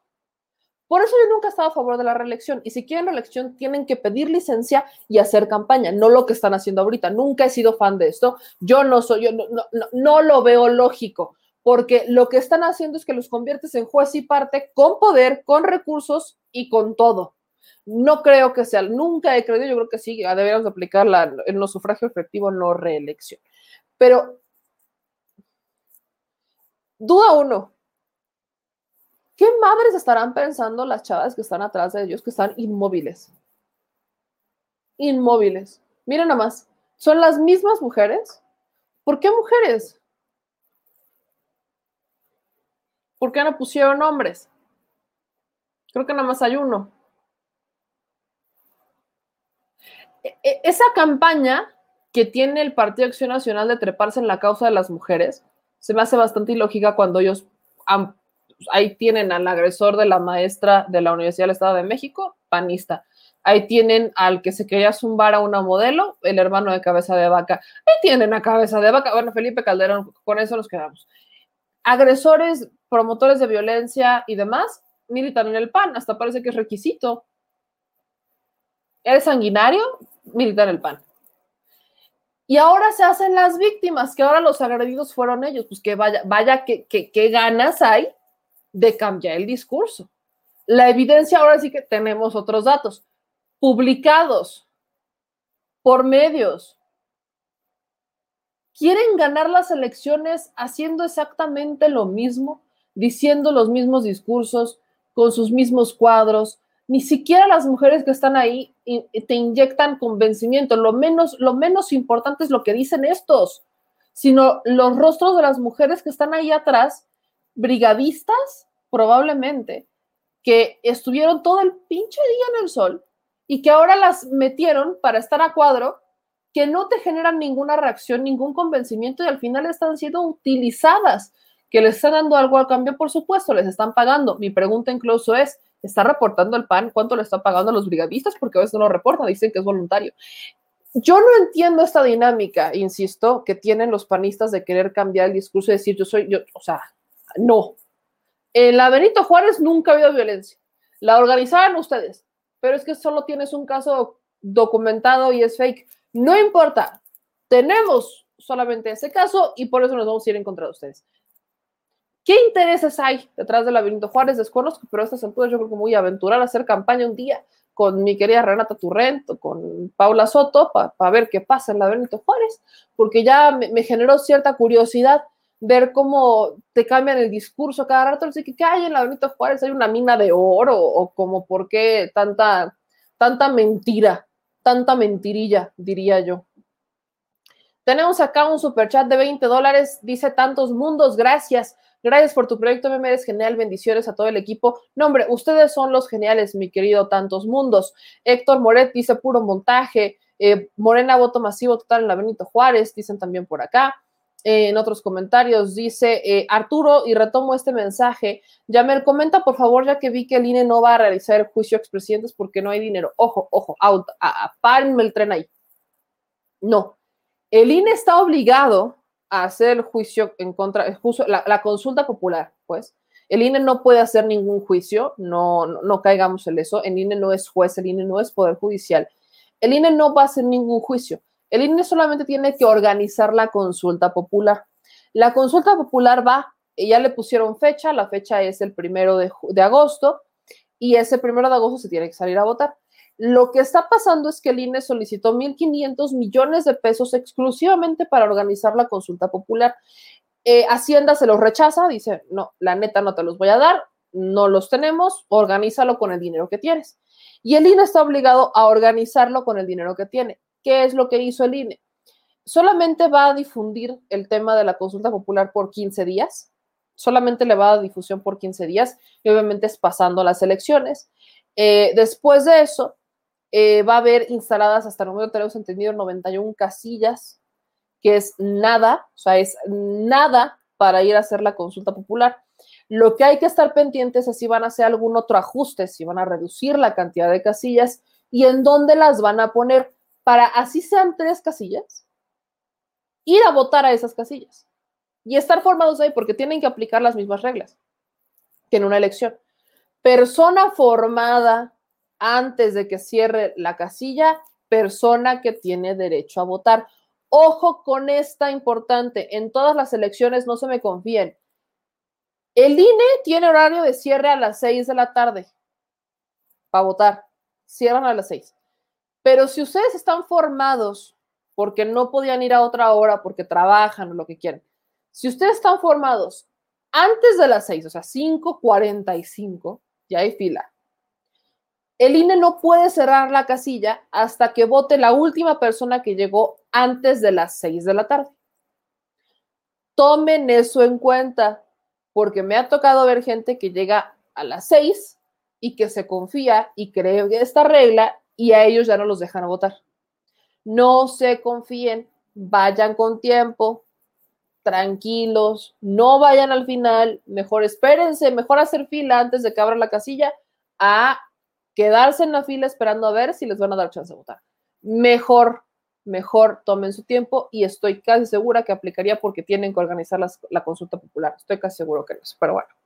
Ya nos vamos, mis amigos. Les agradezco mucho a todos ustedes. No olviden, por favor, compartir esta emisión, compartir este episodio y seguir suscribiéndose a nuestros canales. Es muy importante para nosotros porque así seguimos llegando a más personas. Entonces, manitas arriba, comentarios aquí abajo y nos vemos, por supuesto, que mañana. Gracias a los que nos mandan superchats. Acuérdense que aquí hay otra manera a través de los depósitos Banamex, a través de PayPal o con su hermoso cariño, también nos pueden leer en The Mexico News o seguirnos en arroba sea en Twitter y también en Instagram. Nos vemos en Facebook, no olviden darle ahí que son seguidores de Meme Yamel, ya somos 305 mil en Facebook y también en YouTube somos 208 mil, así que no se les olvide, es muy importante para nosotros. Ya que les gustó este video y que le dieron like, acuérdense también que tenemos Spotify, estamos en Spotify, Apple Podcast, Sound Cloud y iBox. Así que también escuchen nuestros podcasts, lo encuentran como Meme Jamel. Les mando un beso, nos vemos mañana. Descansen. Ah, vea, señor productor, está usted con Neptuno seguramente. Descansen, mis amigos. Adiós. Si estás en Puebla y quieres un café que de verdad sepa a café, ve a Georgian Café Vas a encontrar postres, variedad de cafés y tés, pero sobre todo un precio justo y sabor inigualable. Por la pandemia, su servicio es solo para llevar, pero de verdad no te lo puedes perder.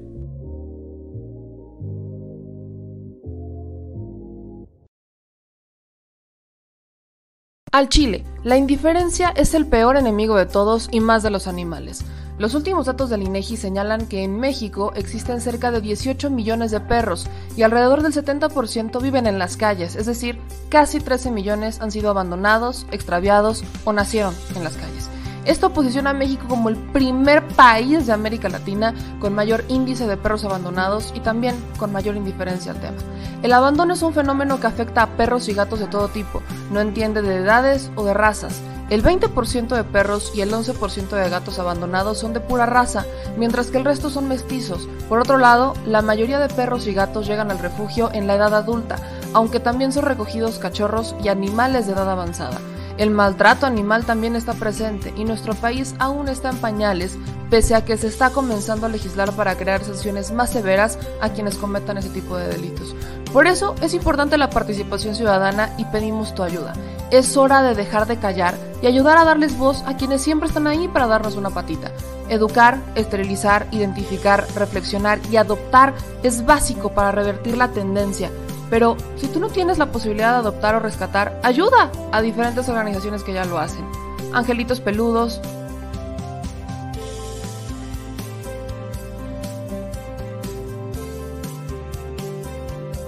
Amor sin raza,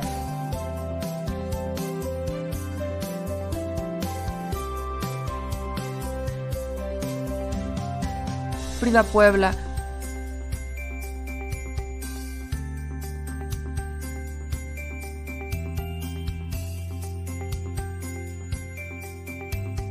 Rivera Rescue,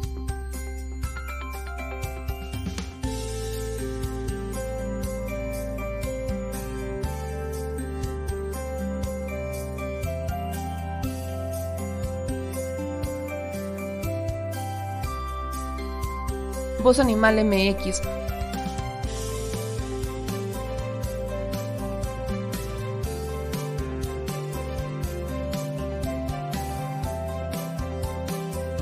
el Albergue San Cristóbal,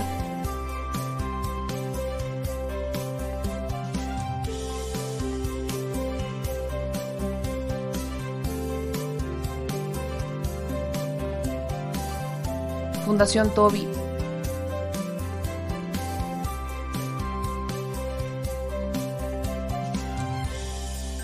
o Patitas Invisibles son algunas de las organizaciones a las que constantemente donamos y apoyamos, pero no es suficiente. Ayúdanos a que sean más voces las que salven vidas. Sus patitas, de verdad, pueden salvar tu vida.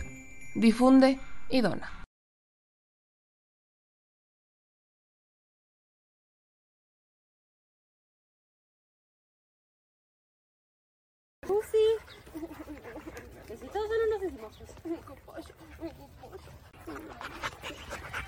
Sipi.